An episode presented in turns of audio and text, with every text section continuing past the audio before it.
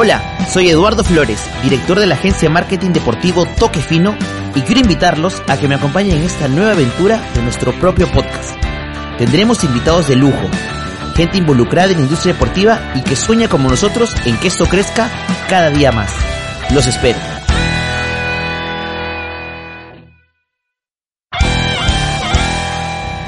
Queridos amigos de Toque Fino Podcast, para mí es un placer nuevamente reencontrarme con ustedes. Nuevamente eh, estoy aquí el día de hoy. Hemos venido a Piura a encontrarme con un gran amigo, un profesional que tuve la suerte de conocerlo más a profundidad cuando llevé un máster en, gestión deportiva. Ya lo conocía del fútbol, obviamente, grité sus goles, grité sus jugadas y grité sus campeonatos internacionales. Ya a poco les voy adelantando de quién se trata. Estoy acá con Julio García.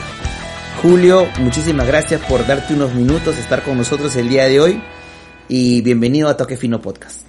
Edu, muchas gracias, gracias por, por las generosas palabras también y para mí es un placer estar acá contigo para charlar de, de lo que nos apasiona, ¿no? Por supuesto, acá vamos a hablar un poco del deporte, vamos a hablar un poco de, de la gestión deportiva y sobre todo de algo que creo, Julio, que tú eh, debes haber eh, entendido mejor a partir de, de justamente este, este máster que llevamos, de, de, cómo se ha desarrollado la gestión en el fútbol. Hoy por hoy creo que algo que nos, dejé, nos, nos, nos repetían muchas veces era que aquella persona que ve hoy por hoy el fútbol como un deporte está equivocado. Hoy es un negocio.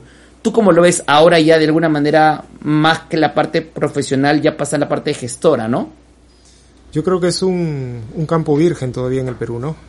no hablaría ya de, de, un trabajo previo porque siento que todavía está, estamos en pañales y este y cómo lo veo con todas las posibilidades eh, yo siento que ahora también ya se están se está notando esa esa necesidad en el fútbol sobre todo en el profesional donde no debe verse como ya lo hemos visto eh, en el ámbito deportivo sino en el tema del espectáculo básicamente por porque porque los clubes a nivel mundial ahora subsisten básicamente porque, porque lo hacen visible, lo hacen atractivo, algo que en el Perú no sucede, ¿no? que dependemos mucho de la pasión, del hinchaje, pero sin prestarle las condiciones necesarias al hincha justamente para que pueda llegar a un estadio, o sin brindarle el atractivo necesario para que el hincha se quede en el estadio. Entonces, eh, o para que lo vea por televisión un domingo por la tarde, ¿no? Y, no prefiera irse a pasear al, al, al centro comercial o irse al, al cine o, o, este o quedarse viendo Netflix, ¿no? Claro, que básicamente a, con quien compite aquí, ahora el fútbol. Aquí llegamos finalmente a, a, la misma conclusión de que el fútbol pertenece a la industria del entretenimiento, tenemos que verlo así. Y hoy por hoy una persona cuando decide ir con sus hijos, por ejemplo, en tu caso, oye, voy al estadio o qué otras cosas puedo hacer. Y aparecen 10 alternativas que lo más seguro es que esas, otras 10 alternativas sean mejores o de alguna manera te genere alguna satisfacción finalmente. Te doy un ejemplo. Si vas al circo, la vas a pasar muy bien. Si vas al cine, la vas a terminar pasándola muy bien. Si vas al estadio, tu equipo no puede ganar. Tu equipo puede perder. No puedes encontrar estacionamiento. No puedes encontrar baños limpios. Y hay que comenzar a hacer factores o los asientos sucios entonces ya comienza a encontrar factores que de alguna manera desaniman este proceso, ¿no? Exacto, o termina siendo la llegada un poco peligrosa y de pronto tú quieres ir con tus hijos y no tienes la tranquilidad necesaria para poder hacerlo. Eh, sí, yo creo que, que, es un tema que todavía no entienden muy bien los a nivel dirigencial. Yo siento que es, como te decía, un campo virgen en el que se tiene que trabajar, pero primero cambiar la mentalidad, ¿no? Cambiar la mentalidad. Eh, darle la importancia a estos pequeños detalles que finalmente terminan generando eh, toda una corriente o podrían generar toda una corriente para que el fútbol realmente eh, se vuelva un producto atractivo, no solo para la gente, sino finalmente para las marcas, que son las que terminan sosteniendo y financiando este deporte. Julio, cuéntanos un poco para ponernos en contexto. Hoy nos encontramos en Piura, ¿A qué se debe esto? Es decir, ¿cuándo decidiste regresar? Porque tú has estado en Lima mucho tiempo. ¿Por qué lo decidiste hacer? ¿Qué te trajo acá de vuelta a tu, a tu ciudad natal, no? Yo, yo hasta cierto punto, si se puede decir, soy una persona idealista. Entonces uno de mis ideales era eh, ganas de volver a mi tierra, de volver algo de lo que yo he recibido, ¿no? El fútbol a mí me, ha brindado muchas cosas, muchísimas cosas, eh, experiencias sobre todo. Entonces, esa misma experiencia acumulada durante tantos años en una ciudad que, produce tanto talento, que está vista así a nivel, a nivel de, eh, mapa, a nivel de Perú, como uno de los eh, lugares donde hay más talento en el país, pero que lastimosamente no trasciende, no lo, no, no lo llega, lleva hasta ser profesional. Entonces, bueno, yo decía, tengo que tratar de, de sumarle mi experiencia para que esto cambie un poco y que esos chicos, como los de mi generación, que se quedaron justamente por esa falta de oportunidades, puedan tenerla. Así que básicamente, principalmente, eran mis ganas de volver a mi ciudad y trabajar pues con, con la niñez, básicamente con el deporte para que pueda puedan llegar a un, a un nivel mayor del que usualmente llegaban. Y qué importante justamente, ya que, ya que estamos tocando el tema, el hecho de que tú mencionas el desarrollo de volver a tu, a tu, a tu pueblo, a tu tierra, lo que tú has podido de alguna manera forjar, crecer en tu, en tu trabajo, en tu línea profesional. No quiero andar mucho, creo que hay 10.000 entrevistas seguramente ese cienciano, campeón de la Sudamericana 2003. Solamente me gustaría una pequeña pincelada, como se dice, que me puedas contar dónde sientes tú que está ese diferencial, sabiendo muy bien de que al día de hoy, 2020, han pasado más de 15 años, ni siquiera los clubes más grandes del fútbol peruano han podido acercarse, ni siquiera te digo lograrlo, porque ni siquiera lo han podido lograr, ni siquiera acercarse un poco a ello. Y lastimosamente hoy nos encontramos en un contexto en el que hasta pasar primera, segunda fase de una Copa Libertadores es complicado para un equipo peruano.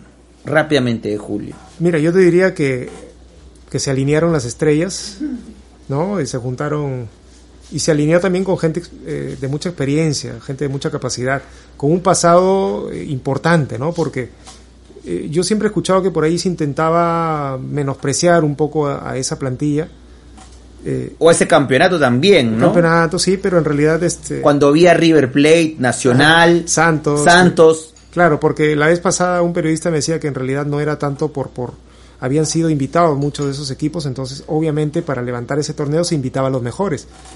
Tuvimos la suerte de ganarle a los mejores, entonces el tema de que si era Libertadores, era Sudamericana, yo, yo siento que era queda en segundo plano, igual, igual es importante el logro y es meritorio. Pero como te decía, eh, siento que teníamos una plantilla de mucha experiencia. Eh, ya en los últimos años, la mayoría de jugadores, sí, pero eso no le quita pues la jerarquía, el peso ganado con los años. Habían jugadores que estaban todavía en selección, como Oscar Ibáñez, eh, Santiago Casite creo que también, y otros con potencial o que habían pasado por selección, como Basalar, como Carti, como Portilla. En mi caso yo había tenido un pasado tibio, pero había tenido un pasado con mucha expectativa en Alianza Lima, yo estaba como que también despertando un poco recién al fútbol profesional. Entonces siento que se hizo una mixtura de, experiencia y juventud importante. Estaba Carlos Lobatón en sus inicios.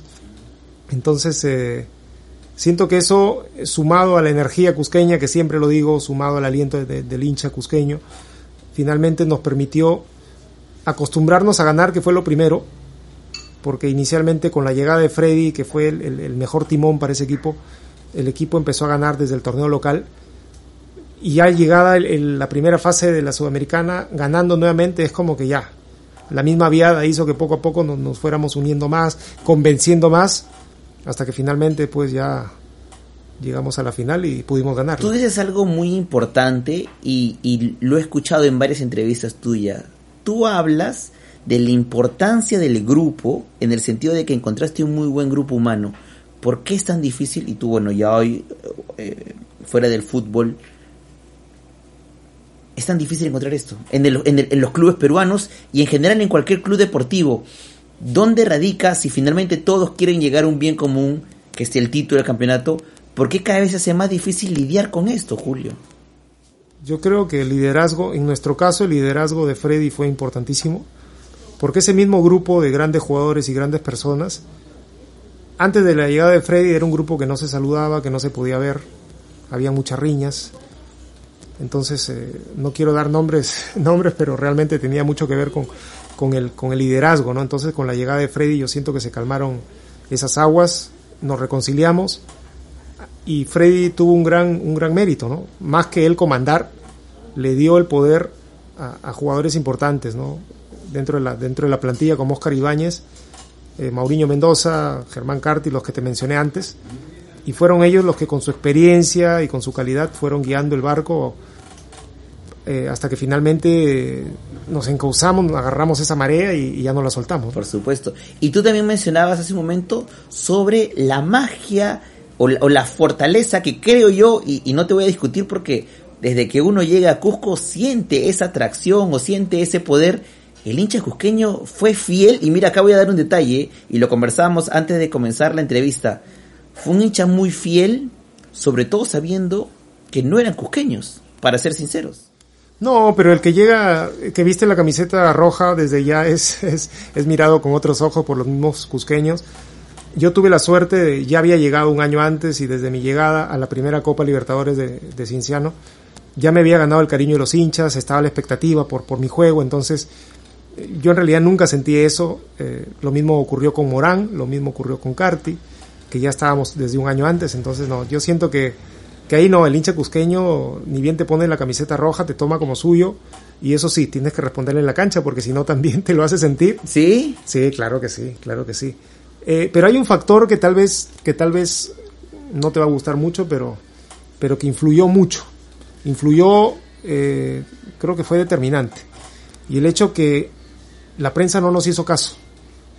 La prensa nacional no nos hizo caso desde el inicio y eso fue muy bueno porque nos, nos permitieron la tranquilidad de jugar sin esa presión. Que, que uno, uno como futbolista tiene presión, pero ese tipo de presión, esa presión mediática, eso de que si que te enfocan con un vaso de cerveza y te sacan que eres un borracho, o si te ven a una hora en la noche, 11 de la noche, dicen que estás juergueando, e, esa presión, esa, esa prensa farandulera, que mucho, mucho se veía en esos tiempos, yo siento que nos hubiese hecho mucho daño. Entonces el solo hecho de no tener esa expectativa, que nadie nos preste atención, que, hasta cierto punto nos subestimen, nos permitió a nosotros ir agarrando fuerza, ir ganando, ir, ir, ir mentalizándonos, acostumbrándonos a la victoria. Y ya cuando la, prensa se, se, fijó en nosotros, nosotros ya éramos un grupo muy sólido, muy, muy convencido y ya, Julio, pero no, ya solo, no nos iba a afectar. ¿no? no solo creo que era la prensa de espectáculos, sino la misma prensa deportiva no creía mucho en A la deportiva me refiero. Claro, Claro, porque justamente... Que era más farandulera, ¿no? Claro, eh, había una prensa farandulera, tú lo conoces muy bien, pero también había una prensa deportiva en la que prefería hablar, me, hablar poner más páginas sobre los equipos locales de Lima, que son un Cienciano que iba avanzando y avanzando, y quizás de alguna manera un poco injusta, ¿no crees eso? Sí, pero yo, yo entiendo una cosa, o sea que finalmente es un negocio. Entonces ellos van a tratar de escribir de los que más venda y Cienciano no, no, no iba a vender más que Alianza, más que la U en ese momento. Entonces, este, eh, yo soy consciente de esa situación, y no, es que en realidad siento que fue un factor que nos benefició, porque si tal vez hubiésemos tenido esa presión eh, desmedida, exagerada, no objetiva, que normalmente tiene la, la prensa deportiva, siento que nos hubiese hecho mucho daño y tal vez en un inicio nos hubiese mellado que ya no ocurrió después porque ya recién contra Santos creo que empezaron a, a prestarnos atención y, pero ya para ese momento nosotros estábamos muy fuertes, más aún después de, eliminar a un equipo con esas estrellas. Por supuesto, no, y no solamente eso, yo siento que definitivamente el equipo, como tú dices, agarró una viada y la, y la confianza finalmente, que es algo que muchos psicólogos deportivos lo mencionan, el hecho de cómo saber llevar el, la presión, pero acá finalmente tú entendías que había un equipo que salía a matar, que salía a ganar, que se había acostumbrado al triunfo, que es algo muy importante en el fútbol y que finalmente dio esos buenos resultados. Al día de hoy, Julio, a ti que te encanta el fútbol, ¿cuánto ha cambiado desde, o sea, comparándolo con el equipo que jugó en ese año o jugó en esos últimos años? Mira, en realidad ese equipo de Cinciano era distinto en el sentido de que Freddy sí le prestaba mucha importancia a la parte táctica. Y como él decía, era una frase que él siempre decía, es como con una colcha cuando te tapas. No te tapes muy, muy arriba porque te descubre los pies y viceversa, ¿no? Ni muy abajo porque no te va, no te va a cubrir la parte de arriba. Era un equipo muy equilibrado. Cuando teníamos que atacar, tratábamos, la línea defensiva trataba de salir a apretar. Y cuando nos atacaban, defendíamos todos. Tanto yo era uno de los más sacrificados al ser uno de los más jóvenes que tenía que hacer esa banda y tenía que llegar siempre pegado al lateral que era Juliano Portilla la mayoría de veces. Oscar Ibáñez gritándome siempre todo el tiempo, me tenía loco, volvé Julio, volvé. Siempre yo tenía que llegar no como volante, sino tenía que llegar casi como un doble lateral pegado con Juliano Portilla y pero bueno, pero ese sacrificio, esa parte táctica, esa disciplina táctica fue la que finalmente nos permitió pues este aguantar, manejar los partidos ante ante grandes rivales. Y Julio, me has mencionado eh, has mencionado mucho a, a, Freddy Ternero, un estupendo entrenador que tuve, tuve la oportunidad de conocerlo y entrevistarlo mucho se habló también de la mística, del, del, del sí se puede. ¿También crees tú es parte de esto, es parte de esa consecuencia de, de este título que se pudo conseguir? ¿O habían, no sé, te pregunto, ¿no habían sido jugadores como que, ah, eso déjalo para la prensa o para la gente? ¿O no realmente el equipo? Porque hasta recuerdo videos en los que pisaban eh, piedras calientes, ¿Qué tan cierto es? es, una, ¿Era parte de, de, lo que quería mostrar Cienciano o nada, Edu, esto realmente algunas sí y otros no? ¿Cómo lo sentías tú, por ejemplo? Lo que pasa que, que debo ponértelo en contexto. Eh, el tema de la energía, obviamente, era, era la buena vibra, la energía positiva, a nosotros nos servía, pero el ambiente generado a raíz de las victorias, o sea, el aliento de los hinchas, eh, ya, ya, ya con la prensa viéndonos eh, netamente en la parte deportiva, alentando, enfocándose únicamente en eso. Eh, yo siento que era, era, agregó, sumó, sumó una ruedita más a ese coche, ¿no? El tema de las brasas, exactamente, puntualmente, eso en realidad no, no lo hicimos, eso lo hicimos eh, previo al partido con River en Arequipa. Y, y, lo hizo solo Juvenal Silva, no, lo hizo Juvenal y Freddy, Ternero, los únicos. Es anecdótico, yo se los cuento ahorita, es una anécdota, porque estábamos cansados, teníamos que, era el una empresa de coaching creo que ofreció gratuitamente, entonces, entonces este Freddy nos lleva nos lleva a una reunión, a una sala, nos hace la propuesta de la charla para motivar, en realidad más que motivar eran unas palabras de aliento que siempre venían bien.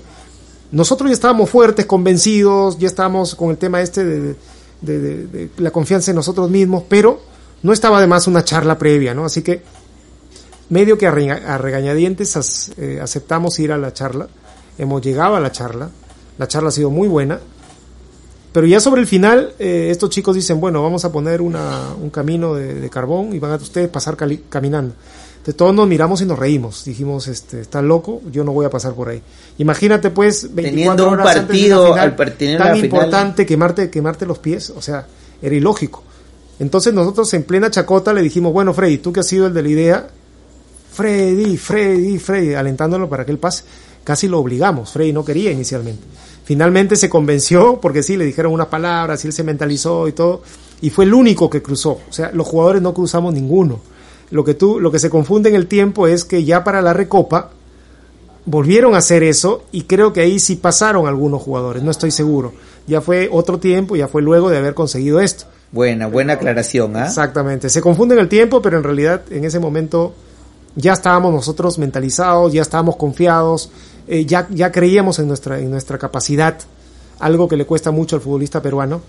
Y, bueno, simplemente fue un tema anecdótico, ¿no? Nadie va, creo yo, a, debatir tus grandes dotes futbolísticos, lo que mostraste en Cienciano y lo que te llevó finalmente jugar en el exterior. Ya luego tocaremos un poco más a profundidad esa deuda que tú sientes que tienes con la selección adulta de fútbol, ¿a qué crees que se debe? Y también quizás sería interesante saber cuándo será tu primera convocatoria ya en mayores, Julio. Te respondo la segunda. La primera fue el septiembre del 2003, en plena campaña de la Copa Sudamericana. creo, creo que era volviendo de Colombia después de haber ganado. Era un partido con Brasil. ¿Eliminatorias? Estadio monumental, exacto. Paulo César Autor y el técnico. ¿No te había tenido nunca, te, decir, nunca te había llamado? No. ¿Y cómo recibes tú esa convocatoria? Ah, no, no, no, no. Eh, eh, espérate, espérate, déjame recordar. No, a mí me convocan primero a la de mayores y luego voy a la sub-23. O sea, mi primera convocatoria fue eh, ante Brasil, justamente para ese partido en el Monumental. ¿El 1-1? Entré, sí, claro, entré en el 1-1. Y luego de ese partido, juego de titular en Ecuador a los días. Em, empatamos 0 a 0 eh, esos fueron básicamente mis dos partidos eh, iniciales con la selección. Este, la otra pregunta. Tú decías por qué esa deuda, siempre lo has mencionado. Ah, sí, lo que pasa es que en realidad ya era un tema mental, un tema psicológico. Yo en Piura eh, no tuve una formación como tal, ¿no? ¿Por qué? Porque si bien tuve mucho roce porque tenía una academia que viajábamos mucho, la Academia Gisela, así se llamaba. Competía con mi colegio en los interescolares, habían interbarrios con mi equipo el Flamengo. Tenía mucho, mucha competencia yo. Yo todos los fines de semana estaba jugando. Y, en la semana estaba en algún campeonato de fulbito. O sea, el fútbol era para mí mi vida. Había viajado mucho eh, a Colombia, había viajado también a los, la Copa de la Amistad. Entonces tenía mucho ese roce pero a nivel eh, psicológico, a nivel mental, no había tenido un, trabajo. Entonces yo era un chico muy inseguro, que de pronto ser llevado a Alianza y ser considerado el sucesor de Cueto... Eh, ¿Eso quién te lo puso? la, prensa? Claro, hay recortes incluso en ese momento. Entonces imagínate un chico que a los 16 años está pensando en el colegio, está pensando qué carrera va a seguir y un año después está compartiendo la habitación con Waldir Sáenz en una pretemporada con Alianza Lima en Huaraz siendo considerado el sucesor de César Cueto. O sea, mentalmente a mí me sobrepasó. O sea, yo no me la creí. Tenías que estar duro. O, y, no, estaba duro. En esa época yo mentalmente no estaba duro. Tanto así que ya después eh, voy a préstamo al Auris, debuto en el Auris profesionalmente. Vuelvo a Alianza el año siguiente, pero eh, no pude manejar esa presión o esa expectativa. No la pude manejar. Tuve las oportunidades, pero no las aproveché. Fui titular incluso varios partidos en Alianza con el profesor Artur Bernardes, brasilero. Pero después de eso, eh, mm, en realidad no, siento que, que, no llegué a cubrir las expectativas de los dirigentes, que finalmente me dejaron, me dejaron ir. Y es ahí donde es como que, bueno, mi, mi carrera parecía que se iba, se iba en declive, que iba, que, iba, iba a culminar. Me voy al Unión Minas, donde descendemos, pero donde los últimos meses para mí fueron muy provechosos porque, bueno, dije, ya había tocado fondo y dije, bueno, ahora yo soy el que decide. O... Aparte, lo bueno dice que cuando llegas a fondo, lo único que te queda es realmente ir para arriba. ir para arriba. Tenía dos opciones, o regresaba a Piura y me quedaba acá a estudiar, o, luchaba y, trataba de olvidarme del tema del sueldo, que nunca llegó, y, y, me enfocaba en jugar los últimos partidos, jugué los últimos partidos que me sirvieron pues para que para tener la oferta esta de Cinciano que cambia finalmente tu, vida deportiva, se puede me la decir, cambió, Me la cambió, definitivamente. A lo largo de tu vida yo creo que has tenido, eh, bueno, más allá de las camisetas que has vestido, ¿con cuál te quedas? ¿Grau, Universitario, Alianza Lima? De las tres. De esas tres, que han marcado de alguna manera. ¿O, o sería Cienciano? No, Cienciano, sí, sin dudarlo, Cienciano. Pero yo, yo soy, tengo un sentimiento atípico respecto a lo, a lo normal, diría yo, ¿no? Yo no soy, yo no soy hincha de un solo, solo equipo. O sea, yo a nivel de, ya siendo un profesional, yo me, yo me acostumbré a tomarle cariño, primero a mi profesión y segundo a la, la camiseta que defendía. Pero dentro de eso, la de Cienciano definitivamente fue la que a mí me marcó. Entonces, si tú me pones a elegir, yo sin dudar te voy a decir Cienciano, ¿no? Pero no quita que yo le guarde gratitud a Alianza porque porque me formaron dentro de lo que se pudo, me formaron y me dieron la oportunidad de ser profesional. Cuando era chiquillo, antes de irme a Lima, yo era hincha de la U. Entonces, este, y por mi viejo, era hincha de Grau, más chiquito. Entonces, por eso decir, o sea, mi vida ha estado llena de fútbol, llena de afectos eh, ligados al fútbol y no podría no podría decirte que, no tengo cariño por, por alguno de esos equipos. Qué interesante, sobre todo tú mencionas algo muy importante, ¿no? Y es el hecho de que ya desde casa, el hecho de tener una figura paterna que esté, pega, que esté ligado al, mundo del fútbol, tú cuando dices, cuando le cuentas a tus papás, eh, es de alguna manera un día que, no sé, en colegio, cuando quieres ser profesional? Porque una cosa, a veces hay que ser bien sinceros, en el desarrollo de esta profesión, que es muy injusta y tú lo sabes muy bien, a veces las ganas no son suficientes, Julio, y es duro. Y a veces uno, quizás con, con la prisa o con el tiempo, se olvida y luego, y luego que, que, se toma un minuto y piensa y dice, oye, ¿hasta dónde he podido llegar gracias a esto? ¿Cuándo decides tú? ¿Cuándo se lo cuentas a ellos? ¿Y cómo lo toman también? Fue casi de casualidad. O en una situación media complicada. Que no se pudo dar. Y te explico por qué. Porque era quinto de secundaria eran los últimos meses del año 97. Yo ya estaba, incluso había estado estudiando desde un año antes eh, la academia preuniversitaria, yo quería postular a arquitectura, pero ese era octubre creo, octubre o noviembre, y con mi equipo clasificamos a la final interescolar que se iba a realizar en Tacna. Previo a ello, al capitán de mi equipo, gran amigo mío, Renzo Pintado, y a otro compañero titulares, Jorge Rodríguez. Hay una pelea entre el entrenador y el, cura, que era el, director del colegio, un colegio religioso jesuita. Entonces, eh, con el fin de, incomodarlo, el director dice, bueno, hay dos jugadores que por estudios no van a viajar, estos dos que te menciono. Entonces yo era siempre un muchacho un poco rebelde y mis compañeros me buscan y me dicen, Julio, si no viajan ellos, no viajamos ninguno. Entonces yo, el, el, sacerdote nos llama a una reunión, ya sabiendo que no queríamos viajar, y nos empieza a contar un viaje de ensueño, porque como íbamos a ir a ese viaje, no íbamos a tener un viaje de promoción. Entonces él nos dice, miren muchachos, como han realizado tan buena campaña, ustedes van a ir a Tacna a jugar el, campeonato, pero después de Tacna, como premio, se van a ir a Arica, van a regresar a Tacna, van a pasar por Arequipa, van a hacer turismo, luego Lima y van a volver a Piura, hacer un viaje increíble. Entonces, ya, ya cuando nos estaba contando eso, yo veía que mis amigos estaban cambiando las caras, ya, ya no eran tan molestos. Pero yo seguía con la idea este de que no viajaba uno, no viajaba ninguno. Entonces yo me paro y en un momento le pido disculpas al, sacerdote, le digo disculpe. Yo como capitán, porque yo era ya el capitán de, ya del equipo, le digo, hemos, nos hemos enterado de la situación de nuestro amigo Renzo y de Jorge y hemos llegado a la, a la, a la, hemos tomado la decisión de que si no viajan, no viajamos ninguno. Así, así como te lo estoy diciendo. Y el, sacerdote, un poco molesto y algo prepotente, me dice, bueno, está bien, respeto, pero entonces el que no viaja no tiene nada que hacer acá. Ya no tienes nada que hacer acá. O sea, me estaba votando de la reunión. Entonces yo agarro mis cosas, rebelde, salgo. Nadie me siguió. Y un, sigo, un compañero no viaje, no viaje, sigo un compañero hizo la mague y regresó.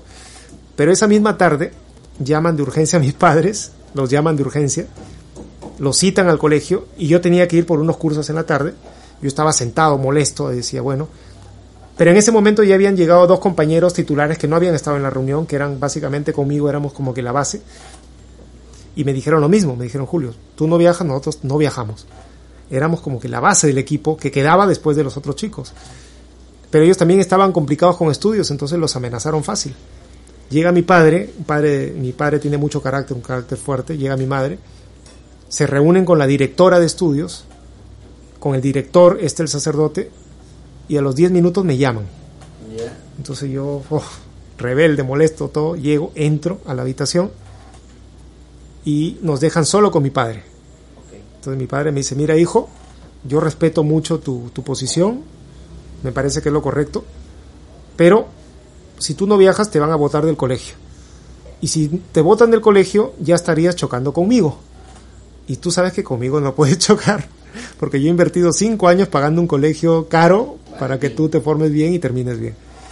Y este... ¿Qué tal encrucijada, Julio? Que con esas palabras, no, yo ya no tuve más opción que decir, bueno, sí viajo. Y tuve que viajar, pero como, por eso te decía, como es la curiosidad, como es el destino, que yo viajo y... A Tacna. A Tacna. Y si bien no campeonamos, estuvimos muy cerca, pero no, nos elimina justo Alfonso Ugarte, que fue el campeón. No, es que perteneció a nuestro grupo y solo pasaba uno. Entonces, de ese partido, el que pasaba, era lógico que iba a ser campeón. Finalmente peleamos el tercer puesto, pues ya sin motivación quedamos cuartos.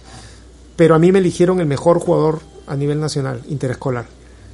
Es más, yo di las palabras de, de clausura del campeonato y todo, entonces es en esas circunstancias, incluso había sido antes que los dirigentes de Alianza Lima que habían ido a ver el campeonato, se me acercan y me hacen la propuesta de ir a Alianza. No, y mira que yo te voy a hacer una, infidencia y, mi, socio Felipe no, no se va a molestar seguramente. Y él lo que me contaba, Julio, es que muchos chicos iban a los campeonatos interescolares o a ver al o a ver a tu equipo por verte jugar.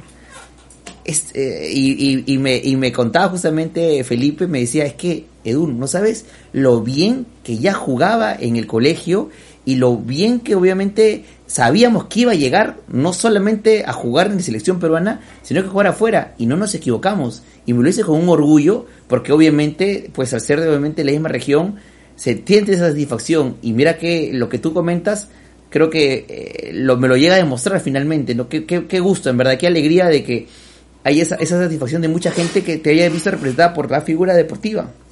finalmente esa confianza la tenían más ellos que yo mismo, ¿no? Yo en realidad nunca me vi como un, como un gran jugador, no me vi como un mal jugador, yo sabía que era bueno, pero no me enfocaba nunca en, el tema de decir, no, que yo soy el bueno, yo soy el bueno, sino disfrutaba mucho el, fútbol y, me entregaba mucho en el fútbol, pero sin esa expectativa, sin ese, sin ese deseo de, de, llegar a ser elegido, ¿no? Incluso yo antes de, ese, de, ese, de, ese, de esa final, en el torneo zonal que se había jugado ya entre Piura, Chiclayo, Trujillo, Amazonas, ya había sido elegido también el mejor jugador. Este, pero bueno, queda para la anécdota, me halaga, me halaga mucho las palabras de, Felipe, eh, mucha gente también me las ha dicho y, la verdad que para mí es un orgullo y, y nada, ya es algo que yo lo guardo con mucho cariño. Por supuesto. Julio, no muchos saben, esto, la idea es siempre poder contar cosas interesantes, atractivas, tú tienes una, un don, que es, que es la escritura. Ya tienes, estoy a nada más y nada menos que con alguien que ya tiene dos libros en su haber, que es poco, que, perdón, que, que, que, realmente no es poco para nada. ¿Cómo se dio esto? ya lo tenías guardado, sé, sé del blog que tienes de tus anécdotas, de Cienciano, pero ese gusto o esa pasión o ese orden, ¿desde cuándo lo tuviste? ¿O fue algo que ya quizás lo tuviste ya cuando decidiste retirarte del fútbol?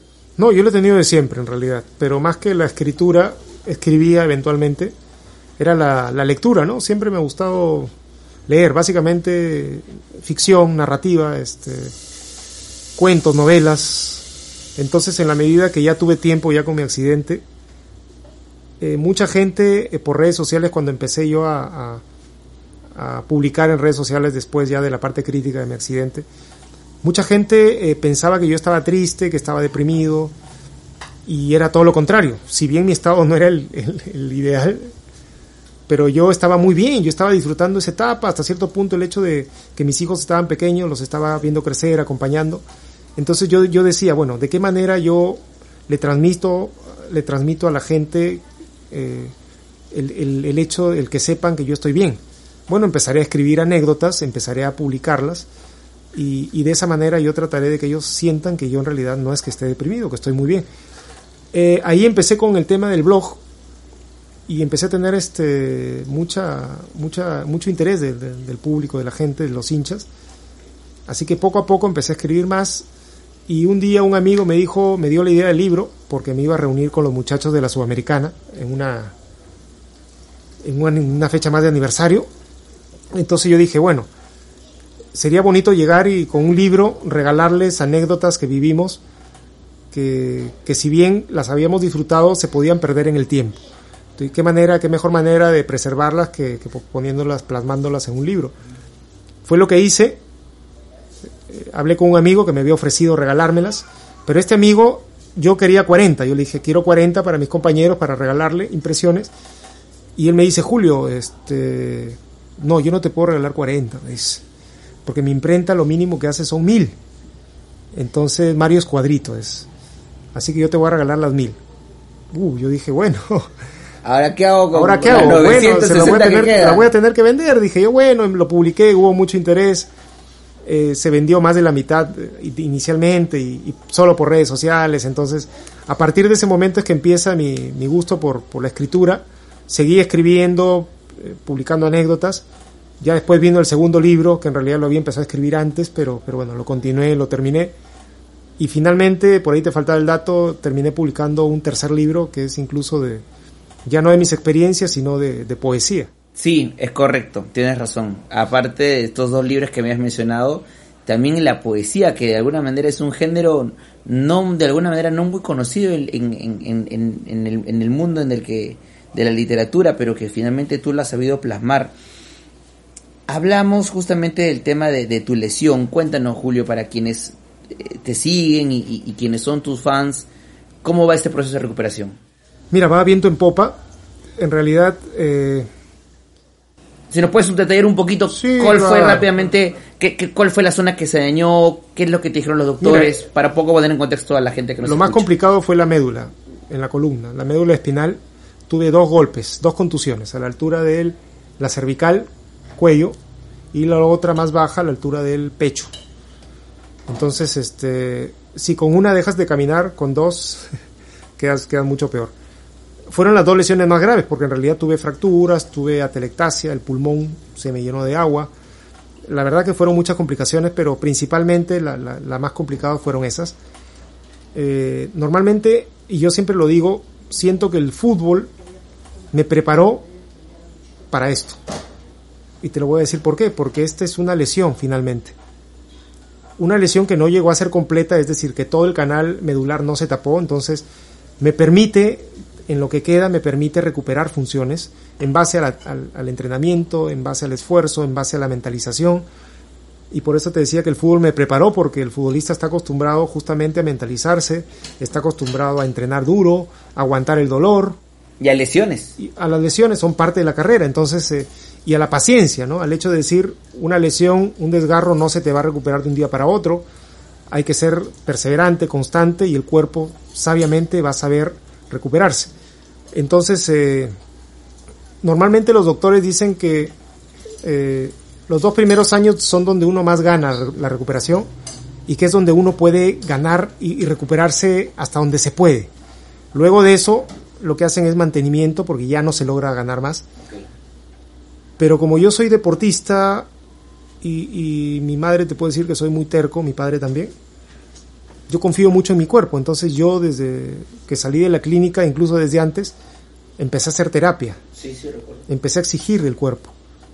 Eh, siete años después yo sigo exigiendo el cuerpo y da la casualidad, no casualidad, porque, porque es una consecuencia, que el cuerpo sigue mejorando.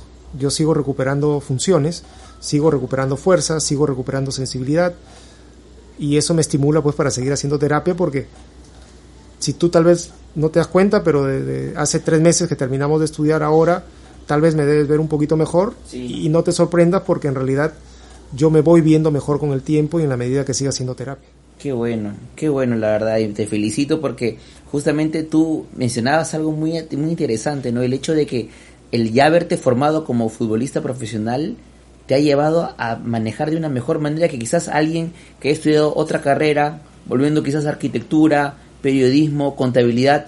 ¿Cómo manejas esto? Una persona que finalmente este, a través de una lesión que tú no sabes en cuánto tiempo se puede recuperar, para muchos puede ser para toda la vida, pero para otros puede durar poco tiempo, pero depende como tú lo veas. Y acá yo quería yo, y acá justamente, para que veas que hemos estado ahí investigando, tú sigues el ejemplo de Pat Rummerfield, ¿no? ¿Qué, qué, cuéntanos un poquito a la gente por qué este, este interés en Pat Rummerfield. Lo que pasa es que cuando yo ya empezaba a tomar conciencia de mi lesión, eh, yo buscaba en internet sobre la recuperación y ninguno decía, o sea, todos decían, ¿sabes qué? Eh, prepárate, trabaja brazos porque ya no vas a volver a caminar. Entonces, eh, todas eran malas noticias. Los diagnósticos de los doctores eran los mismos trabaja brazos porque tú ya del pecho para abajo ya no vas a recuperar nada. Entonces, en mi búsqueda por, por, por, por un modelo a seguir, por alguien que me pueda motivar, yo llegué a encontrar a Patrick Rummerfield, que es un norteamericano que a los 19 años sufrió un accidente automovilístico y quedó con el 14% libre de la médula, o sea, el 94%, el 96%, perdón, el sí, 96, 86%, 86%, quedó dañado, o sea, ya por ahí no iba a pasar información, ahí se forma un callo y eso es lo que impide que, el cuerpo se recupere. Pero en ese 14%, él empezó a, con la mente, con, con el entrenamiento, porque este chico también había sido deportista, empezó a hacer terapias y era una lesión distinta, que a él sí le permitía mover un dedo.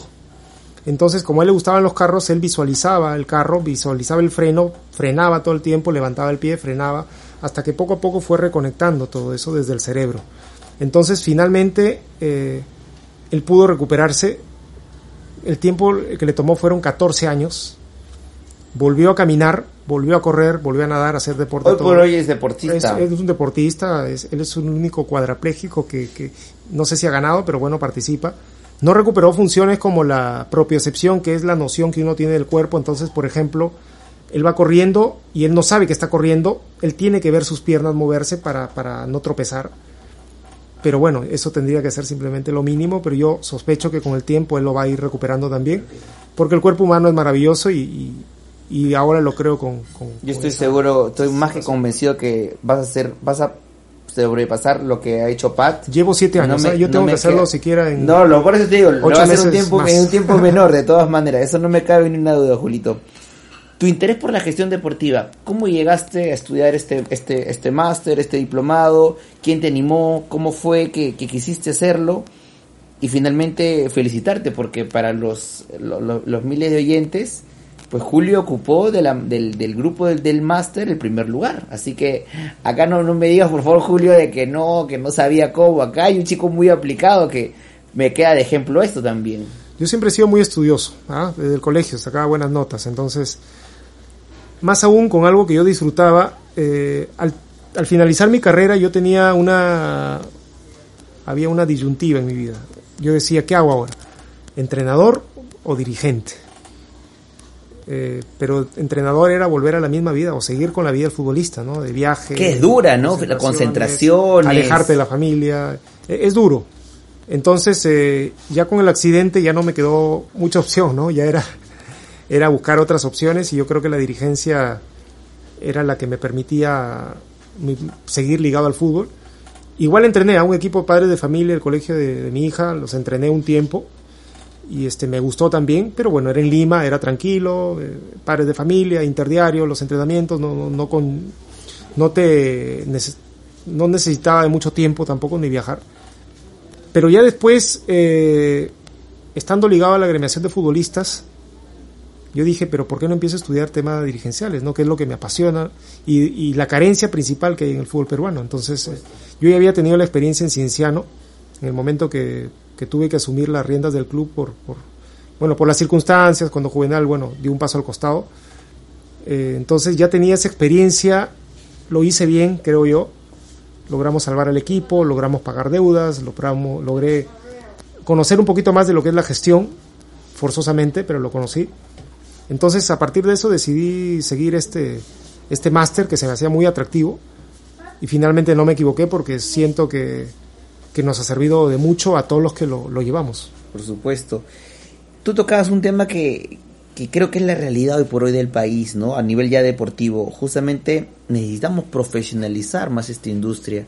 Hay mucho tema empírico, hay mucho tema en el que el presidente lo maneja como una chacra. A mí me ha tocado casos, tú sabes que como, como, eh, como director de una agencia de marketing deportiva tengo contacto con muchos clubes y me sorprende, pues yo cuando pregunto a un presidente sin decir nombres, ¿y quién es la persona que ve marketing? Yo, me dice el presidente. ¿Y quién es la persona que ve logística? Yo. ¿Y quién es la persona que ve de planillas? Yo. Entonces al final termina siendo un yoísta que no quiere dar su brazo a torcer, que quiere manejar todo cuando estamos en una industria que mueve millones y que finalmente si no se actualiza o no está a la altura de lo que requiere un equipo profesional, no va a llegar a ningún lado. Te voy a dar un rápido ejemplo. Los equipos profesionales que hoy por hoy están compitiendo en primera división, los que hoy por hoy están al final de la tabla, o sorpresa, son los que justamente han llegado, como se dice, por Copa Perú, no tienen esta base. Entonces, ¿cómo puedes pedirlo, cómo puedes exigir un mejor campeonato teniendo estos problemas? Mira, yo siento que el fútbol es eh, un reflejo de la sociedad, de la sociedad en que vivimos. Entonces, eh, en una sociedad donde queremos cosechar sin haber sembrado, yo siento que en el fútbol ocurre exactamente lo mismo, ¿no? Eh, no hay visión, no hay orden, para empezar, no hay una estructura, como tú lo estás diciendo, ¿no? Que una sola persona quiere hacer de todo. Y eso en realidad lo que hace es limitar a los clubes, al caudillismo tal vez, ¿no? A, la persona que llega, que pone su plata. Dirigente en el Perú es el que pone plata. Y en realidad es, es una idea totalmente equivocada. ¿Por qué? Porque porque ven el, árbol y no ven el bosque, ¿no? Todo el potencial que tiene un club. Entonces, eh, todo parte, creo yo, de la organización. Como fútbol peruano tendríamos que individualmente, a nivel de clubes, ordenarnos. creo que tenemos a Cristal como el mejor ejemplo.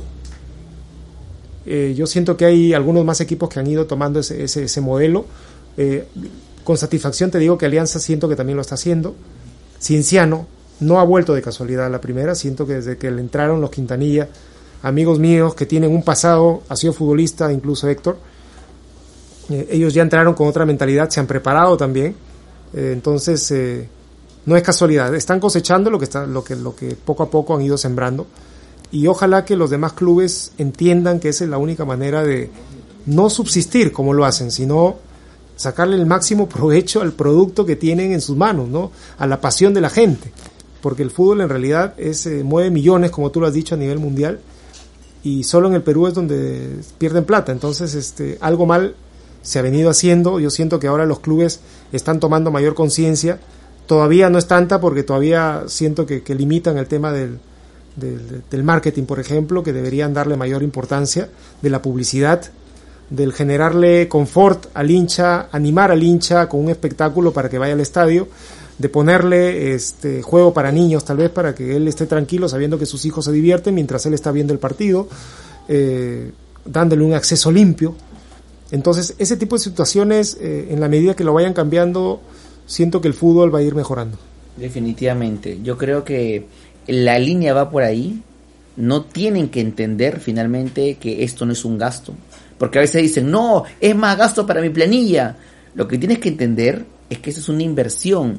Y sobre todo es una inversión no a corto plazo. Tampoco lo puedes ver, es que en tres meses no me pasa, Julio. Te estoy contando cosas que pasan porque lo he escuchado de boca de propios eh, dirigentes. Lo votamos porque en tres meses no me consiguió nada. Pero escúchame, o sea, en tres meses va a tener, ha tenido que haber armado su plan de marketing, su propuesta comercial, tocar dos, tres empresas, pero no es tan fácil. Acá la consecuencia de este buen trabajo es lo que te lleva finalmente a conseguir estos logros. Ir convenciendo al hincha, ¿no? Acostumbrándolo al hincha, ¿no? Es un proceso lento, pero como tú dices, la mayoría no está dispuesto a, a seguirlo, entonces este, eso limita mucho estas áreas. ¿Qué sigue para ti, Julio? ¿Dónde, dónde te gustaría verte en, poco tiempo? Ahora yo sé que estás en, una entidad pública, en, Piura, quizás mañana más tarde de vuelta en Lima, acá estás contento. ¿Qué te gustaría en un, un futuro? Me gustaría eh, volver nuevamente al fútbol exclusivamente, ya sea a nivel profesional o a nivel eh, formativo, pero eh, enfocarme únicamente en el fútbol, que es lo mío, Ahora estoy eh, tratando de, manejar todas las disciplinas porque es, es, el, es la necesidad que hay, que la disfruto igual, ¿ah? porque también este, converso, voy a ver a las chicas del vóley, ¿no? estoy conversando con uno que es atleta. Eh, es lindo, ¿no? Es lindo porque son chicos que también necesitan, de deportes que también necesitan un respaldo y un impulso pero a mediano largo plazo me gustaría volver al fútbol porque siento que, porque bueno, porque es lo mío, porque es lo que he hecho toda mi vida y, y donde siento que podría aportar más. Por último, Julio, y, quiero agradecerte de profundidad por, por habernos dado estos minutos. La verdad que creo que ha sido una entrevista bastante constructiva y sobre todo creo que va a aportar muchísimo para que muchos dirigentes seguramente entenderán. Creo que yo lo puedo decir, pero que alguien que tenga esa validez como, como lo que tú has podido demostrar a nivel profesional pesa bastante, ¿no?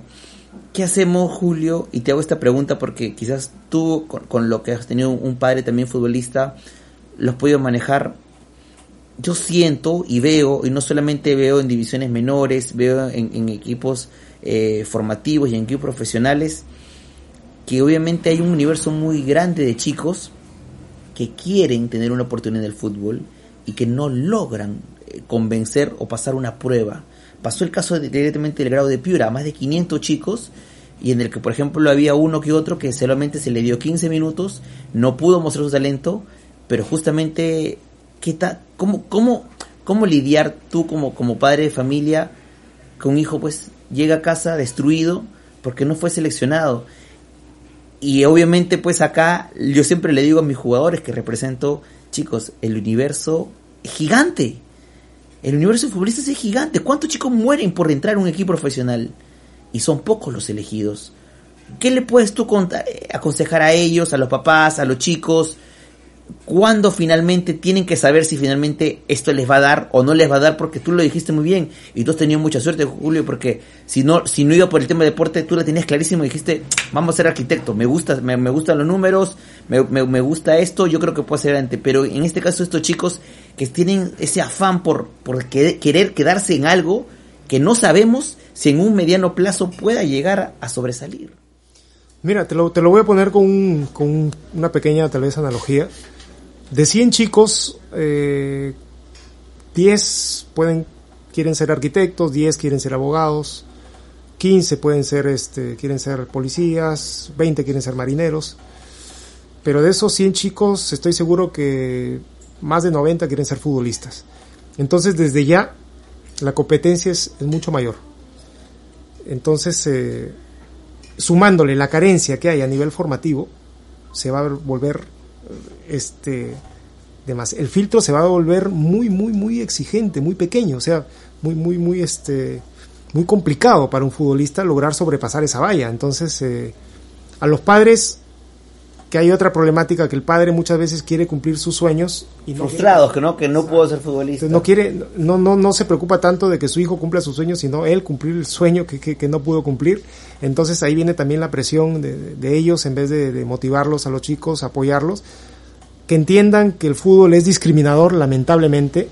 ¿por qué? porque discrimina pues del bueno del malo o del bueno del regular.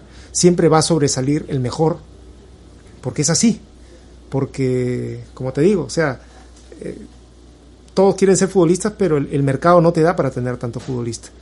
Entonces, eh, simplemente lo que yo puedo decirle a esos padres o a los mismos chicos es de que, de que entiendan que, va a ser duro el camino, que no va a ser fácil, y de que tienen que prepararse eh, en muchos, muchos ámbitos, no solo en el tema deportivo, sino también en el, en el, en el cultural, por así decirlo, tienen que estudiar. ¿Por qué? Porque si les da la casualidad que son profesionales y tienen que irse a otro país, van a tener que aprender a...